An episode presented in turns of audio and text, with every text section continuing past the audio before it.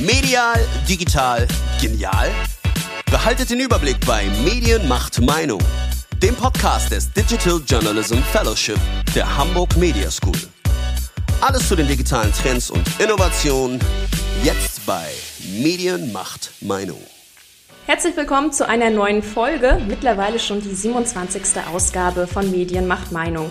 Mein Name ist Anja Kollrus und mit mir heute dabei meine Kollegin Mena Stavesand. Moin. Als ich vor drei Jahren zum ersten Mal mit Podcasts in Berührung gekommen bin, ich muss gestehen, mir hat da so ein bisschen der Weitblick gefehlt. Während ich im Radio als Wortbeiträge maximal die Nachrichten akzeptiert habe, sollte ich auf einmal für 30, 45 Minuten am Stück Interviews und Gesprächen zuhören. Wie gesagt, ich gebe zu, ich dachte damals, Podcasts werden auf ewig ein Nischendasein fristen, weil sie so gar nicht dem hektischen Medienkonsum entsprechen. Für ein Publikum, dessen Aufmerksamkeitsspanne immer kürzer wird. Ja, und nun moderiere ich hier gerade meinen eigenen Podcast an. So kann es also gehen. Ein bisschen schneller geschaltet haben da die Online-Marketing-Rockstars und bereits 2015 Podstars an den Start gebracht. Sozusagen eine Produktionsfirma für Podcasts und derzeit die vermutlich erfolgreichste in Deutschland. Produziert wird im Auftrag großer Firmen aber auch eigene Formate. Bekannt sind unter anderem der OMR-Podcast, Hotel Matze und der Pod Talk. In letzteren nehmen Konstantin Buhr und sein Kompagnon Vincent Kippmann jeden Monat die Szene auseinander und prüfen sie auf neue Trends und Innovationen. Kurz bevor 2020 jetzt Tschüss sagt, wollen wir gemeinsam mit Konstantin auf das kommende Podcast-Jahr schauen. Was wird interessant? In welchen Bereichen können wir eine Professionalisierung erwarten? Konstantin, schön, dass du heute da bist. Ja, vielen Dank für die Einladung. Ich freue mich sehr, bei euch zu sein im Podcast. Ja, also schön, dass du da bist, auch nochmal von mir. Hören ist das neue Sehen. Das sagt zumindest Michael Krause, der Europachef von Spotify. Und weiter sagt er noch, viele sind doch müde, den ganzen Tag auf ihr Handy zu starren. Geht's dir auch so, Konstantin, oder wie erklärst du dir den Podcast-Boom der letzten Jahre? ja, der Podcast-Boom, das ist immer immer natürlich, gibt es natürlich viele Gründe, die man jetzt anführen könnte, warum das äh, ja wieder so äh, nach vorne gegangen ist. Es gab ja ehrlicherweise schon mal eine Phase, in der Podcasts recht beliebt waren, das war so ungefähr die Zeit, als das, ähm, als es, als der erste iPod auf den Markt kam. Da haben Leute das erste Mal ausprobiert mit, mit äh, Podcasts und sich ganz umständlich irgendwelche MP3-Files auf ihre MP3-Player gezogen über irgendwelche iTunes-Software und so weiter. Das ist ja zum Glück alles mittlerweile sehr, sehr viel einfacher und deswegen hat Podcast jetzt ja schon ein bisschen länger, ehrlicherweise, ein, ein ganz, ganz schönes Revival erlebt. Also ich glaube, dieser Podcast-Boom, ähm, da gebe ich Michael Michael äh, Krause natürlich vollkommen recht. Der ja, beruht so ein bisschen vor allem auf, auf drei Dingen. Das erste ist, glaube ich, natürlich die Verfügbarkeit. Es gibt einfach mittlerweile sehr, sehr viele schöne Formate, die eine extrem hohe Produktionsqualität haben. Ähm, ähnlich wie sich das im Videostreaming ja auch einfach verbessert hat, muss man sagen. Ne? Viele Sachen werden einfach nicht mehr fürs Kino produziert, sondern für die Streaming-Dienste. Ähnlich ähm, ist das, glaube ich, auch im, im Podcasting äh, oder im Podcast-Bereich, dass einfach die Produktionsqualität und auch die Content-Qualität am Ende zugenommen hat. Und ähm, ein anderer Punkt ist natürlich auch ähm, die Verfügbarkeit sozusagen für den Konsumenten. Das heißt, jeder hat irgendwie ein Smartphone in der Tasche, hat äh, mittlerweile ein Datenvolumen, was äh, nicht mehr so ganz mickrig ausfällt wie, wie früher. Da sind wir ja auch in Deutschland mittlerweile einen Schritt weiter und hat natürlich auch irgendwie Kopfhörer oder AirPods oder was auch immer irgendwie in der Tasche, sodass ähm, ja, man einfach ja, überall darauf zugreifen kann. Ne? Das ist, glaube ich, ähm, schon mal zwei sehr zwei sehr wichtige Dinge. Und dazu kommt natürlich, dass auch die Plattformen einfach Gas gegeben haben. Das heißt, ähm, nicht nur ähm, der Ease of Use für den Konsumenten ist irgendwie da, sondern man hat halt zusätzlich irgendwie Plattformen ähm, wie Spotify und ähm, Apple Podcasts, die einfach diesen On-Demand-Konsum widerspiegeln, den irgendwie jeder gerade nutzt und die Vorbilder sind da natürlich Spotify, äh, insbesondere Spotify natürlich, die ja äh, als Musikstreaming-Dienst sozusagen gestartet sind und jetzt eher Podcasts und ähm, Musik anbieten, aber natürlich auch Netflix und Amazon Prime, die einfach uns so ein bisschen diesen On-Demand-Konsum gelehrt haben. Deswegen, ja, das ist also sozusagen, das sind so drei Gründe, wo ich denke, dass das, das hat den, den Boom so ein bisschen gefördert. Und gleichzeitig geht es mir persönlich, glaube ich, da ähnlich wie Michael, das ist einfach ein ja, würde man jetzt nicht vermuten, dadurch, dass der Medienkonsum ja eh schnell geworden ist und man guckt irgendwie schnell mal einen Instagram-Feed durch oder einen Facebook-Feed durch oder jetzt äh, oder, oder auf TikTok und diesen äh, neuen Plattformen natürlich auch. Ist ja so ein bisschen entgegensätzlich zu dem, was, was, was man jetzt so vermuten würde. Aber es entschleunigt mich einfach so persönlich, muss ich sagen. Und ich finde es äh, total angenehm, äh, mir die unterschiedlichsten, unterschiedlichsten Formate ja tagtäglich da irgendwie zu geben. Einige natürlich einfach nur aus beruflicher äh, Sicht sozusagen, aber einige einfach, weil ich das Medienpodcast liebe und zu jeder äh, Tages- und Nachtszeit gerne Podcast höre und ich das natürlich auch nebenbei machen kann. Ne? Das kommt auch noch dazu. Also ich brauche dafür halt keinen Bildschirm. Ich kann das Te Telefon halt einfach in die Tasche stecken und im Bus fahren oder durch die Stadt laufen und nebenbei Podcast hören, was viele machen, glaube ich. Wenn du dir jetzt mal so die Entwicklung der vergangenen Jahre anschaust, glaubst du, es brauchte in Deutschland so etwas wie das Coronavirus-Update, was ja jetzt so, so gerade als so Nonplusultra oder sagen wir mal das, was dem Ganzen der Podcast-Szene so einen Schub in Deutschland gegeben hat, dass es das überhaupt brauchte oder ist die Entwicklung sowieso dahin, dass immer mehr Deutsche ähm, den Podcast hören? Ja, also ich glaube, ähm, die Entwicklung ist eh sehr positiv gewesen. Immer mehr ähm, Konsumenten sind da. Ich würde auch ähm, vielleicht eher sagen, ähm, dass Corona diese Entwicklung, also die Pandemie an sich, die Entwicklung so ein bisschen äh, gefördert hat, sozusagen, wenn man, wenn man dieser blöden Pandemie irgendwas Gutes abgewinnen will. Aber ähm, äh, es und dazu kommen natürlich Formate, die über, das, über die Pandemie informiert haben. Und da hat der NDR natürlich mit dem Coronavirus-Update einfach ein unfassbar guten Job gemacht ähm, und genau erkannt, was die Leute brauchen. Und es hat sich gegenseitig, glaube ich, so ein bisschen beflügelt. Aber ich finde, dass wir auch trotzdem mit der Entwicklung total zufrieden sein können. Was wir immer ganz gerne machen, ist rübergucken in die USA. Ist immer ganz schön zu sehen, ähm, was da passiert. Da können wir immer sehen, dass so die Entwicklung im Podcast-Markt uns ungefähr drei, vier Jahre voraus ist, so grob über den Daumen gepeilt. Das ist auf der einen Seite natürlich manchmal nervig, weil man dann so denkt, ähm, naja, wieso brauchen wir denn so lange? Und auf der anderen Seite ähm, ist es für uns natürlich total schön, weil wir einfach äh, ja, eine Benchmark haben und gucken können, äh, was, da so, was da so kommt wahrscheinlich. Bis jetzt hat sich das immer einigermaßen gut bewahrheitet. Nimmt es da wieder ab oder wie sieht es da aus, der Trend? Nee, äh, auch da geht der insgesamt Audio-on-Demand-Konsum hoch. Ähm, auch in Deutschland haben wir ja mittlerweile über 10 Millionen ähm, wöchentliche Hörer und ich glaube, das, um nochmal kurz auf die Frage ähm, von vorhin zurückzukommen, ist dann tatsächlich nochmal ein bisschen mehr geworden durch das Coronavirus-Update, was sich natürlich in alle Chart äh, oder in allen Charts äh, erstmal nach oben katapultiert hat. Jetzt wollen wir mit dir ja auch heute ein bisschen so über die Trends ähm, sprechen fürs nächste Jahr.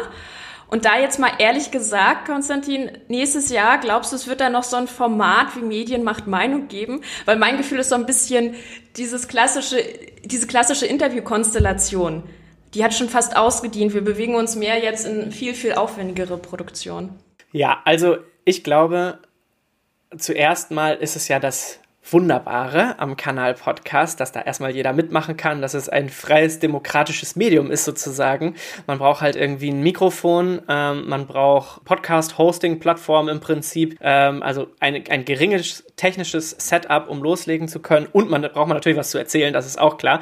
Man braucht irgendwie ähm, interessante Gesprächspartner oder eine äh, interessante Geschichte, die man erzählen kann. Und dann kann erstmal jeder dabei sein. Wo du recht hast, ich glaube, dass die professionellen Produktionen, die auch vermehrt natürlich von großen Medienhäusern kommen und von großen Podcast-Companies kommen, die einfach, ja, einfach auch viel Geld, muss man ja ehrlich sein, in solche Produktionen reinstecken, ein Stück weit diese kleinen Produktionen sowie auch dieses Format verdrängen. Damit will ich nicht sagen, dass dieses Format nächstes Jahr nicht mehr da ist. Das glaube ich nämlich nicht. Es wird auf jeden Fall existieren. Es wird nur schwerer sein, für kleine Formate auffindbar zu werden. Da muss man, glaube ich, mit allen Tipps und Tricks arbeiten, die man finden kann, um sein Format sozusagen aus der Masse herausstechen zu lassen. Und dazu gehört natürlich auch, dass man sich überlegt, ist so ein Standarddialog oder Interviewformat eigentlich zu 100% passend für das, was ich machen möchte, ne? oder für, für, für für den, für den Inhalt des Podcasts.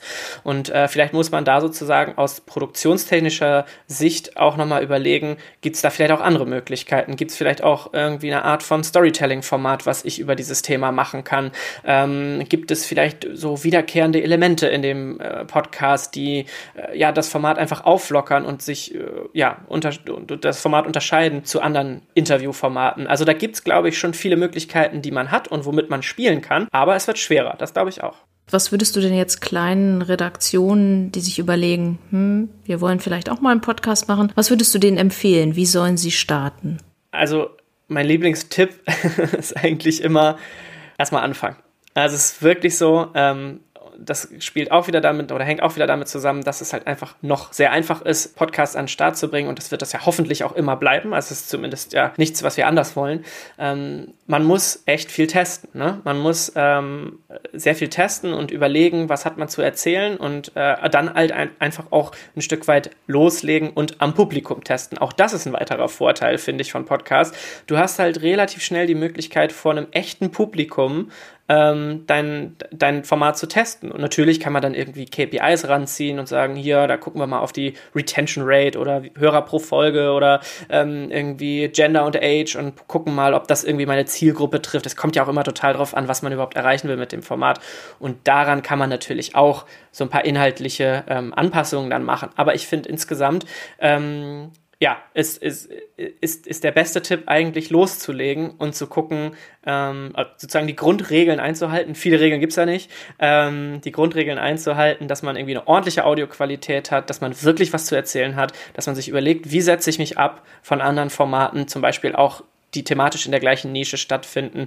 Das ist bei Redaktionen ja häufig auch irgendwie der Bereich News da, da ist schon gut besetzt und, und da ist auch schon viel, sag mal, Power in dem Markt. Ähm, deswegen, glaube ich, muss man da ja sehr genau gucken, was man dann da erzählen will und wie man es erzählen will und dann muss man es testen.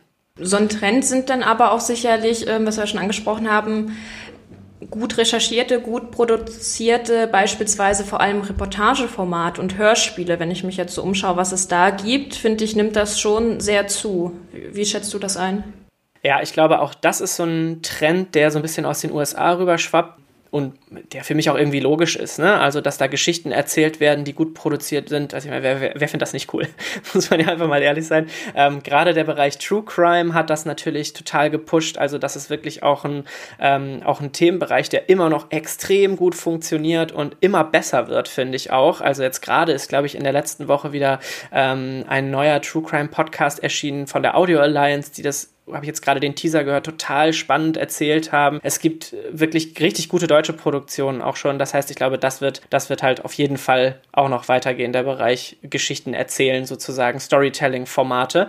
Und ich könnte mir auch vorstellen, dass ich ja, wie ich eben schon meinte, so Interviewformate, Dialogformate, Laberformate sagen wir auch immer gerne, vielleicht auch ja, so ein Stück weit verändern werden, ne? dass sie vielleicht auch so ein bisschen hingehen zu Storytelling-Formaten oder vielleicht ähm, ja, einfach Elemente des Storytellings mit einbauen. Das ist einfach bei den Hörern gerade gern gehört, könnte man sagen. Und ja, ist natürlich einhergehend mit einer sehr aufwendigen Produktion und sehr aufwendigen Postproduktion auch. So aufwendige Produktionen bedeuten ja auch, man muss die Finanzmittel dazu haben. Das haben dann vor allem natürlich Big Player. Wir haben sie ja auch schon an, angesprochen. Spotify und Apple sind das ja momentan. Was denkst du in den nächsten Monaten? Wird sich da was verändern? Kommen neue Player auf den Markt oder bauen die bestehenden ihre Machtposition aus? Mm, also ich glaube, um es mal vorwegzunehmen, an Spotify geht kein Weg vorbei. Spotify ist der größte Player im Markt, hat ähm, auch im Podcast-Bereich Apple ordentlich den Rang abgelaufen, wenn man ehrlich ist, in den letzten Jahren. Das liegt auch daran, dass Apple das Thema einfach lange Zeit so ein bisschen stiefmütterlich behandelt hat. Ne? Es gibt keine Apple Original-Formate, zumindest noch nicht. Also Rumor has it, dass es da vielleicht bald was kommt, aber ähm, äh, man, es gibt ja noch nichts Konkretes. Und Spotify hat sich dem Thema einfach sehr schnell angenommen und hatte Bock drauf, dieses Thema auch weiter zu pushen und das ja, hat, hat das einfach natürlich extrem stark beeinflusst. Ich finde es aber gleichzeitig cool zu sehen, wie zum Beispiel in Deutschland Medienhäuser wie der Spiegel, die super früh mit dabei waren und einen tollen Job machen, was Produktion angeht, aber auch eben die Audio Alliance ähm, mit, haben sogar einen eigenen Player, Audio Now, ähm, den, den Markt versuchen damit zu bestimmen, genauso wie Pro7 Sat1 mit FIO, die wirklich super coole ähm, Eigenproduktionen haben und tolle Storytelling-Formate an den Markt gebracht haben, also wirklich, und dazu noch eine App rausgebracht haben, die wirklich richtig nice aussieht, muss man wirklich einfach mal so sagen. So neidlos anerkennen. Wir haben ja zum Glück keine App, deswegen kann ich das auch so sagen.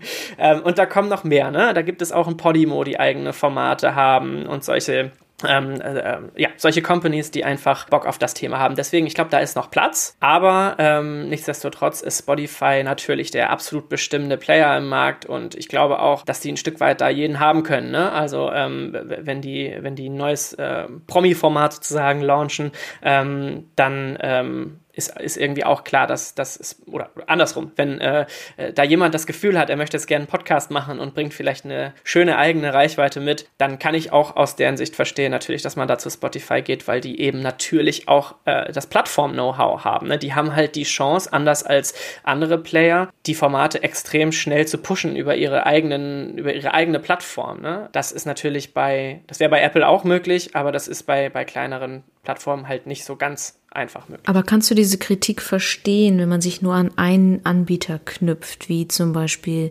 Luisa Neubauer, die Klimaaktivistin, die ihren Podcast jetzt sozusagen zu einem Spotify Original gemacht hat? Ja, also ich finde es persönlich auch immer schöner, wenn Podcasts überall und kostenfrei verfügbar sind. Das ist die Idee von Podcasts. Auf der anderen Seite glaube ich auch, dass Spotify da vielleicht auch ein Stück weit mit einem anderen Approach unterwegs ist. Natürlich wollen die auch Subscriber auf ihrer Plattform, ist ja logisch, und die wollen da auch Geld mit verdienen. Und ähm, für die ist natürlich auch ähm, ein, ein Podcast-Hörer auf der Plattform total wertvoll, weil er einfach extrem viel Zeit in der App verbringt. So. Gleichzeitig haben die halt die Möglichkeit, so ein Thema wie das von Luisa Neubauer ähm, und den Podcast 1,5 Grad, äh, der glaube ich heißt, ähm, einfach total prominent zu platzieren. Und ähm, das ist, glaube ich, auch Spotify ein Anliegen, ohne dass ich es jetzt genau weiß, aber ich glaube, das zu wissen, ähm, dass für Spotify halt dieses Thema einfach sehr, sehr wichtig ist. Deswegen in dem Fall natürlich auch ganz schön. Ja, aber grundsätzlich, glaube ich, würde ich da bei meiner ersten Aussage bleiben. Es ist schon cooler für eigentlich alle, äh, insbesondere natürlich für die Konsumenten, wenn die Podcasts auf allen Plattformen verfügbar sind. Jetzt hast du gesagt, der Ursprung oder die Ursprungsidee von Podcasts, dass die für alle zugänglich sind und auch kostenlos, glaube ich. Monetarisierung ist ja jetzt gerade so das Thema in der Szene. Ähm, wir hatten auch ein, Gespräch geführt für diesen Podcast mit Jochen Wegner von Zeit Online und Zeit ist ja wie Spiegel von Anfang an waren die da sehr stark mit da vorne dabei, was Podcasts angeht und auch er meinte, so eine richtige Lösung haben sie für sich auch noch nicht gefunden. Was glaubst du, was kann sich da auf dem oder was wird den Markt in den nächsten Monaten verändern? Können das beispielsweise so eine Originals-Formate von Fire oder Spotify sein? Wenn es in Richtung, ja, ich sag mal, Subscription-Modell geht, dann kann ich mir vorstellen, dass solche gut produzierten Original-Formate da schon User zu bringen, sich mal da anzumelden, vielleicht erstmal einen Testmonat zu machen, nach drei Monaten vielleicht auch mal zwei, drei Monate dabei zu bleiben. Insgesamt muss ich ehrlich sagen, glaube ich nicht so ganz an das Modell. Ich glaube halt eher an das, was wir jetzt auch mit Podstars ehrlicherweise ja schon sehr, sehr lange machen, nämlich an die Werbefinanzierung von solchen Formaten. Ähm, hat ja sich so ein bisschen rausgestellt, dass ähm, Podcast-Werbung zu der Werbung gehört, die jetzt für den Konsumenten selber nicht ganz so nervig ist wie andere Werbeformen. Deswegen ist schon mal gut. Ähm, und ähm, ich glaube, das ist, das ist irgendwie ein Stück weit äh, nachhaltiger. Nichtsdestotrotz, ähm, ja, kann ich natürlich auch total die Plattformen verstehen, die sagen, naja gut, wenn wir solche Formate produzieren und die haben vielleicht Produktionskosten von 50, 60, vielleicht auch 100.000 Euro, äh, da muss man das auch irgendwie wieder reinkriegen und ähm, wenn man da dann zehn Folgen hat, dann wird es auch schwer, direkt so eine, Reich eine vermarktbare Reichweite auf solchen Formaten dann zu haben. Ja. Also ich glaube, was sich verändern wird, ist nicht unbedingt, dass jetzt sich zum Beispiel das Subscription-Modell durchsetzt als einziges als einziges Modell, sondern ich glaube, das wird koexistieren und gleichzeitig glaube ich, dass sich eher innerhalb der Werbefinanzierung da noch ein bisschen was tun wird. Ne? Also, dass man jetzt ist ja sozusagen der Standard, diese native ähm, Werbeeinbindung. Das heißt, der Podcast-Host liest selber ungefähr 60 Sekunden lang die Werbung vor und sagt so, hier, keine Ahnung, Vodafone ähm, hat ein neues Business-Paket, das äh, äh, ist, ist cool und hier ist der Gutscheincode und hier ist eine Landingpage und ähm, ich habe es selber ausprobiert. So, das ist natürlich sehr authentisch und das ist ähm, super nativ.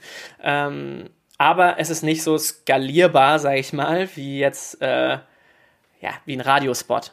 Aber ein Radiospot ist halt auch nicht so cool, muss man auch einfach sagen. Das ist halt einfach nervig, wenn man, wenn man angeschrien wird, äh, dass irgendwo Weintrauben günstig bei Penny sind, dann ähm, ist das halt nicht so schön.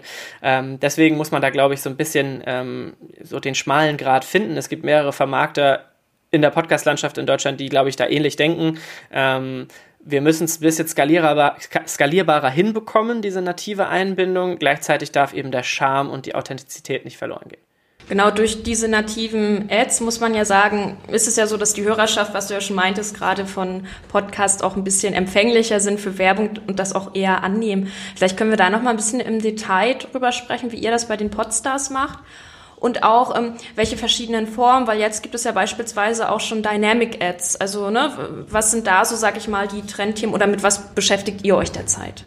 Also wir beschäftigen uns vor allem mit den beiden, die du jetzt ja gerade auch, auch angesprochen hast. Also Ursprung und immer noch so das Standardprozedere äh, ist eigentlich diese hard-baked, äh, also in den MP3-File geschnittenen äh, nativen Host-Read-Einbindungen. Das ist ein langes Wort, habe ich gerade gemerkt, aber es trifft es. Also äh, wirklich vom Host selber gesprochen, nicht dynamisch platziert, sondern wirklich in den MP3-File geschnitten. Oder, äh, wenn es richtig gut läuft, dann sozusagen ganz nativ. Ne? Also das heißt, während der Podcast-Aufnahme wirklich sagen, okay, jetzt kommt kurz Werbung und dann wird das live quasi, live on tape dann ja eingesprochen. Das ist natürlich so das, das Wünschenswerteste. Das geht nicht immer, aber das ähm, machen auch viele Podcasts. Das ist, glaube ich, etwas, was erstmal bleiben wird, weil das, ähm, ja, weil das, weil das so die wichtigste Werbeform nach wie vor ist. Wir probieren auch gerade so ein bisschen auf mit so dynamischen Platzierungen. Die sehen dann aber, ja, wie gesagt, nicht aus wie so ein Radiospot, sondern das sind im Prinzip die gleichen ist im Prinzip die gleiche Werbeform,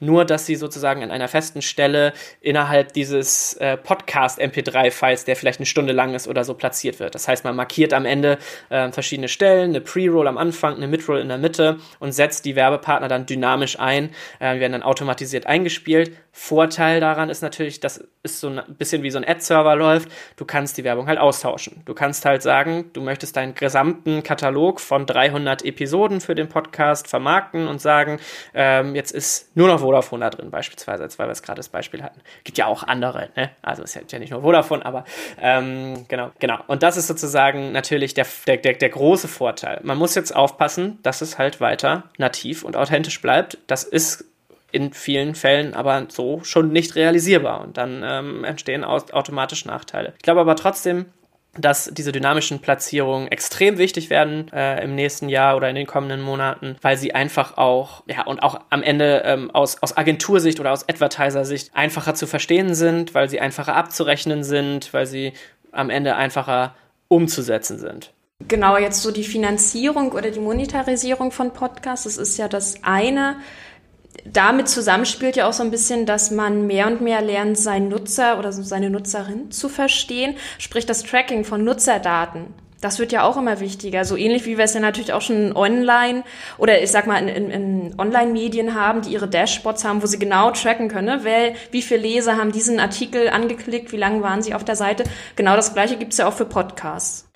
Ja, ich sag mal ja, weil ähm, es gibt schon mittlerweile natürlich viel, viel bessere Tracking-Methoden als damals, als wir mit Podstars angefangen haben, sage ich mal so. Das ist jetzt ja schon fünf Jahre her. Da hatten wir am Ende irgendwie so eine Zahl, die hieß so Streams oder Plays, Plays hieß die eigentlich. Und das, jede Plattform hat irgendwie anders gemessen. Es gab keinen einheitlichen Standard und es war überhaupt nicht klar, ob man jetzt eine Sekunde, ob der Hörer eine Sekunde da war oder eine Stunde gehört hat. Es war halt wirklich wilder Westen. Ähm, und das hat die Vermarktung natürlich extrem erschwert. Ähm, mittlerweile haben wir schon echt ein paar mehr Daten das ist ganz schön. Ähm, insbesondere von Spotify bekommen wir ähm, ja auch Nutzerdaten am Ende, also demografische Daten über die Social Logins, die ja auf den Plattformen wie dieser oder ähm, ähm Spotify beispielsweise da angeboten werden. Ähm, diese Daten können wir nutzen und dann zumindest zum Beispiel mal ähm, Alter und Geschlecht äh, rausfinden für die Werbevermarktung natürlich extrem wichtig, um da irgendwie äh, in gewisser Weise eine Zielgruppendefinition erstellen zu können. und gleichzeitig ist was passiert passiert, worum, worüber wir uns oder was wir jahrelang ersehnt haben, nämlich ein einheitlicher Standard für das Messen von Reichweite. Ähm, der ILB ähm, 2.0 Standard heißt der, der bei vielen Plattformen mittlerweile implementiert ist, der im Prinzip aussagt, dass ein Hörer ein Hörer ist, wenn er mindestens 60 Sekunden der Episode gehört hat. Ähm, das ist zumindest mal ein guter Anfang und viel wichtiger, er macht Podcasts untereinander vergleichbar, ne? weil dann, wir haben so viele natürlich äh, Podcaster, die uns äh, zu uns kommen und sagen, hey, wir würden gerne bei euch im Portfolio erscheinen ähm, und wir haben irgendwie 100.000 Hörer und 100.000 Hörer, dann fragt man sich, okay, was heißt denn das pro Woche? Sind das Streams, sind das Downloads, sind das es gibt ja 100.000 KPIs, die das sein könnten. Ähm, und so äh, macht es uns das natürlich deutlich leichter einschätzen zu können, ob das vermarktbare Formate sind. Ja. Also da hat sich ein bisschen was getan, zum Glück, dank der, dank der Plattform-Innovation.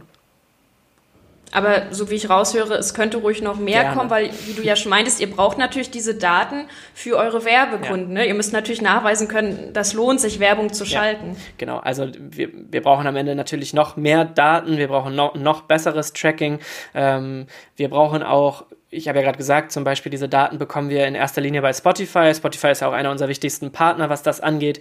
Ähm, aber wir brauchen sie eigentlich auch von allen Plattformen, weil sonst haben wir nur Stichproben, die zwar okay, ähm, die eine okaye Strichproben sind, weil sie einfach eine große, eine hohe Anzahl an, an, an Nutzern abdeckt, aber gleichzeitig äh, eben halt auch nicht alle. Und wir brauchen das eigentlich von allen ähm, und da ist, glaube ich, die, der, der, die gesamte Podcast-Landschaft total hinterher, das ähm, noch begreifbarer für alle zu machen.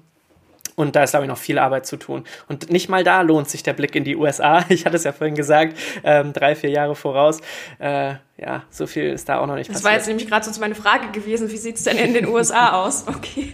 Also, nee. also, technisch ist das natürlich immer noch was anderes. Ne? Also inhaltlich können wir da hingucken, formatentwicklungstechnisch können wir da hingucken, aber technisch nutzen wir ja im Prinzip die gleichen Tools ähm, ähm, wie, wie, wie der amerikanische Markt auch. Also die gleichen Podcast-Hoster, die gleichen Plattformen, deswegen genau, es sind da nicht so große Unterschiede. Ähm, jetzt ist es ja nicht so, dass wir nur, ähm, sag ich mal, die Nutzer oder die Hörer mehr tracken wollen oder können. Es geht ja auch so ein bisschen darum, dass man den Podcast selbst optimiert, sprich sowas wie SEO wird ja auch immer mehr ein Thema. Wie handhabt ihr das? Was, was gibt es da für Möglichkeiten? Mhm. Ähm, ja, also Podcast SEO ist so ein Begriff, der, äh, der wabert eigentlich schon, schon, schon, schon immer irgendwie so ein bisschen rum. Und früher haben wir immer gesagt, das funktioniert so ein bisschen wie Oldschool SEO. Also nicht jetzt das klassische Keyword-Dropping, sondern aber ehrlicherweise, es geht ein bisschen in die Richtung, wenn man ehrlich ist. Ähm, also, äh, bestes Beispiel ist immer, wir haben ja den Fußball-Podcast Fußball MML und dieser Podcast ist auch erfolgreich geworden, weil er natürlich irgendwie einer der ersten Comedy-Fußball-Podcasts war, aber auch, weil er den, äh, weil er einfach das Wort Fußball im Titel hatte. Da darf man sich wirklich nichts vormachen. Ähm, die Leute ähm, müssen Podcast irgendwie finden. Und das große Problem eigentlich aller Plattformen, da gibt es welche, die es besser machen und welche, die es schlechter machen, ist eigentlich die Auffindbarkeit, die Discoverability von Podcasts. Ne? Wie kommt der Hörer zu dem Format, was er wirklich sucht oder was er wirklich braucht?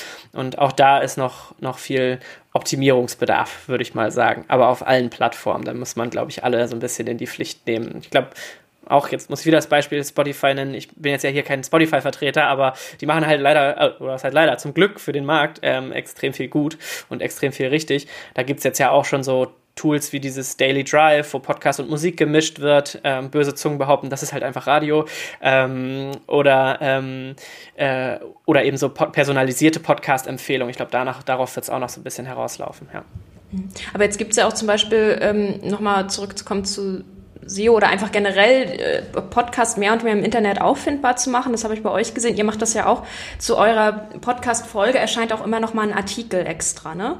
Ähm, was sind da so vielleicht, sag ich mal, so ein paar Hacks ähm, für Podcast-Produzenten, wo du sagen würdest, damit kann man so ein bisschen äh, sich auffindbarer machen im Netz? Mhm. Ja, ich glaube, das, das schließt noch mal ganz gut dran an. Also nur den Podcast auf die Plattform zu laden, reicht halt nicht so. Ähm, man muss das ganze Produkt, Podcast-Produkt, wenn man es dann so nennen möchte, halt wirklich ganzheitlich denken und sich überlegen, wie sieht die ganze Verpackung um meinen Podcast rum aus. Das heißt, wenn wir Branded Podcast machen, also das heißt wirklich für Marken ähm, ähm, eine Produktion konzeptionieren, produzieren, distribuieren und vermarkten, dann denken wir halt das komplett mit. Ne? Also dann gibt es halt einmal klar den Audio-File, wo irgendwie ein Host und ein Gast ist und das passt schon alles und das ist eine gute Produktionsqualität und so weiter. Ähm, ist natürlich auch der der Kern.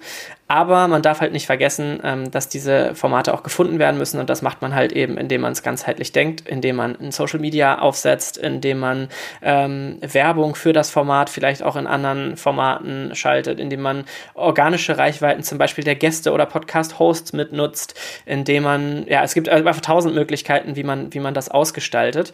Ähm, und ja, man muss da ganz schön viel Arbeit reinstecken, ähm, um, um Podcasts auffindbar zu machen. Jetzt muss man ja auch bedenken, es gibt ja weltweit, glaube ich, so die Zahlen variieren wahrscheinlich ein bisschen, aber so 1,5 Millionen Podcasts, sagt man ja so. Ähm, und klar, dann wird es natürlich immer schwieriger, sich, wie du schon meintest, auffindbar zu machen. Ähm, was glaubst du denn, was wären so die wichtigsten, oder wenn wir es nochmal zusammenfassen, so die, sagen wir es vielleicht deine Top 3 fürs nächste Jahr, was sollten Podcast-Produzenten auf jeden Fall auf dem Schirm haben? Also in erster Linie mal neue Ideen in der Produktion selber. Das heißt, der, der strukturelle Aufbau einer Episode, ähm, glaube ich, da gibt es viele Möglichkeiten, sich eben abzuheben und eben nicht das nächste x-beliebige Interviewformat oder auch vielleicht das x-beliebige Laberformat äh, zu machen, ne? weil viele denken natürlich auch immer noch, ach ja, hier, ich, mein Kumpel und ich, wir unterhalten uns immer so witzig, jetzt haben wir uns mal zwei Mikrofone gekauft. Also so das einfach nur, ist es natürlich nicht. Heißt, ähm, ne? und Olli Schulz. Ja, natürlich. Dann, die machen es aber ja auch wirklich in Perfektion, muss man sagen. Also da kann man sich viel abgucken, aber ähm, auch einfach bitte nicht zu viel, weil ich glaube, so, so, so, gut kann man es nicht äh, nachmachen. Genau, also das glaube ich, also wirklich nochmal überlegen, ist, ähm, ist das, das klassische Interviewformat das einzige, was, ähm, was für mein Thema interessant ist. Dann glaube ich, sollte man sich unbedingt ähm, ja die Themenbereiche auch nochmal anschauen, die gerade interessant sind. Ne? Ähm, also ich glaube zum Beispiel, ich frage mich immer so ein bisschen, ähm, wenn man jetzt auf den deutschen Markt guckt, äh, zum Beispiel die Nische Auto. Irgendwie Deutsche lieben Autos, so, ne? Also, ich bin jetzt selber kein, kein riesen ähm, Autofreak, aber ich stelle mir so vor, warum gibt es nicht einen riesigen Autopodcast, der irgendwie 100.000 Hörer hat? Das muss es doch geben. Ähm, ich glaube, da ist also einfach noch viel Platz und ähm, da, glaube ich, sollte man so ein bisschen gucken, wo, wo kann man diese oder welche Nischen kann man noch besetzen? Klar muss das zu den eigenen Interessen passen, muss ja auch authentisch sein, aber ähm, ja, ich glaube, da, da sind auf jeden Fall, da sind auf jeden Fall schon mal zwei Sachen, die mir jetzt so spontan einfallen.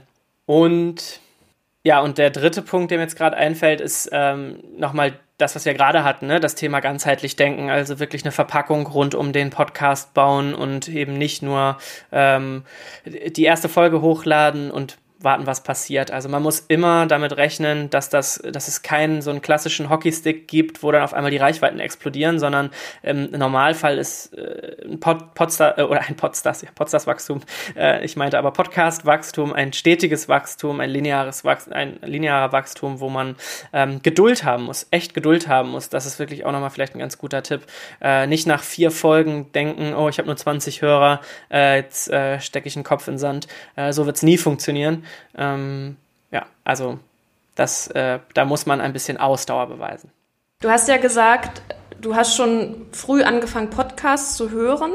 Und wenn ich da immer das so ein bisschen verstehe, dass das damals so eine Art, jetzt wie gesagt nicht Nischenprodukt war, aber schon was, was ein bisschen, wo ne, wie du gesagt hast, man braucht nur ein bisschen Technik und dann kann man losstarten, wenn man guten Content hat.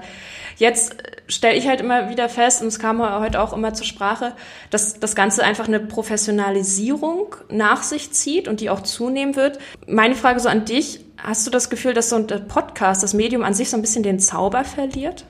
Das Besondere? also ich spreche natürlich immer aus so einer Bubble, ne? weil ich natürlich jeden Tag so viel mit Podcasts zu tun habe und ähm, jetzt, äh, ohne mich da irgendwie wichtig machen zu wollen, überhaupt nicht, aber äh, wenn es mir in der Bubble nicht so geht, dann denke ich mir, ach, es kann eigentlich, glaube ich, eigentlich nicht sein, dass es den Zauber verliert. Ich glaube, viele entdecken das Medium gerade noch. Ähm, das ist ja lange noch nicht. Äh, klar, es ist schon auf dem Weg zum Massenmedium. Audio, Audio on Demand ist einfach äh, ein, ein, ähm, ein Trend oder, oder einfach ja, Trend ist ja auch schon eigentlich das falsche Wort. Das ist einfach, das gehört einfach dazu. Ähm, und Podcast wird irgendwann genauso dazu gehören. Und ich glaube, der Zauber entsteht ja durch ähm, spannende Produktion, durch Formate, die zum Beispiel so True Crime Formate, die einem irgendwie das Blut in den Adern gefrieren lassen oder durch ähm, Interviewformate, weiß ich nicht, vielleicht vom Lieblingssportler, äh, der aus seiner Sicht berichtet, wie irgendwie, wie sich der Olympiasieg angefühlt hat. Das kann ja für den Hörer, kann sowas ja ähm, wirklich ja alles auslösen an Gefühlen, sage ich mal. Und dadurch, dass halt irgendwie Podcasts so nah am Ohr stattfinden und eben nicht visuell stattfinden, sondern eben nur ähm, über Audio, ähm, glaube ich, äh, ist da noch ist da noch viel Platz für Zauber. das ist die perfekte Überleitung zur letzten Frage. Da geht es nämlich darum, wir haben heute viel gehört, auch über Themen. Und da ist noch gar nicht viel abgefrühstückt. Das äh, habe ich jetzt gerade rausgehört. Was wären denn so deine Wunschthemen, die im nächsten Jahr doch mal es in die Podcast-Apps schaffen sollten? Ja, meine Wunsch. Ich habe jetzt extra nicht gesagt drei. Das heißt, ich, ich, ich kann nur zwei sagen oder drei oder, oder auch zehn. ähm, nee, äh, genau. Ja. Ähm, also, ja, das ist. Ähm, ja auch gar nicht so einfach. Ich finde, also was ich immer, ähm, was mich nach wie vor begeistert, sind True Crime Formate, muss ich wirklich sagen. Und ähm, mir geht es zum Beispiel so, dass wenn ich jetzt irgendwie auf Netflix äh, neue Dokumentationen entdecke, dann äh, komme ich davon nicht weg. Und ich glaube, äh, dass es auch, also so, so tatsächlich wirklich so wahre, wahre Verbrechengeschichten gibt es ja auch sehr viel auf, auf den Streaming-Plattformen. und ich glaube, das ist auf jeden Fall etwas, wo noch lange nicht alles erzählt ist. Natürlich wird es immer wieder neue spannende Verbrechen geben und ich finde, teilweise können sie sogar noch besser erzählt werden, nur im Audiobereich als ähm, im Videobereich. Deswegen ähm, das ist jetzt natürlich nichts unbedingt Neues, aber ich würde mir halt wünschen, dass sich das noch, ja, äh, dass das noch viel mehr wird und dass das noch viel besser wird und dass man wirklich so das Gefühl hat, was früher war es ja so, wenn dann irgendwie ein Netflix Original erschienen ist, dann war gleich so, wow, okay, ein Netflix Original, jetzt schauen wir uns das mal an. Ähm, das Gefühl äh, hätte ich gerne im Podcast-Bereich und ich glaube, da sind wir auf einem guten Weg hin, weil es viele coole Produzenten gibt, die das machen ähm, und die so arbeiten. Also das wäre zumindest ein Bereich, den ich cool finden würde. Und dann, ähm, ich glaube, ähm, was noch ein weiteres spannendes Thema wäre, wäre das Thema Reisen. Da gibt es zwar schon viele kleinere ähm, Podcasts, die sich auch einen Namen gemacht haben. Jetzt ist Reisen natürlich in der Zeit gerade jetzt eh nicht so im Trend, sage ich mal, aber ähm, das wird ja wiederkommen.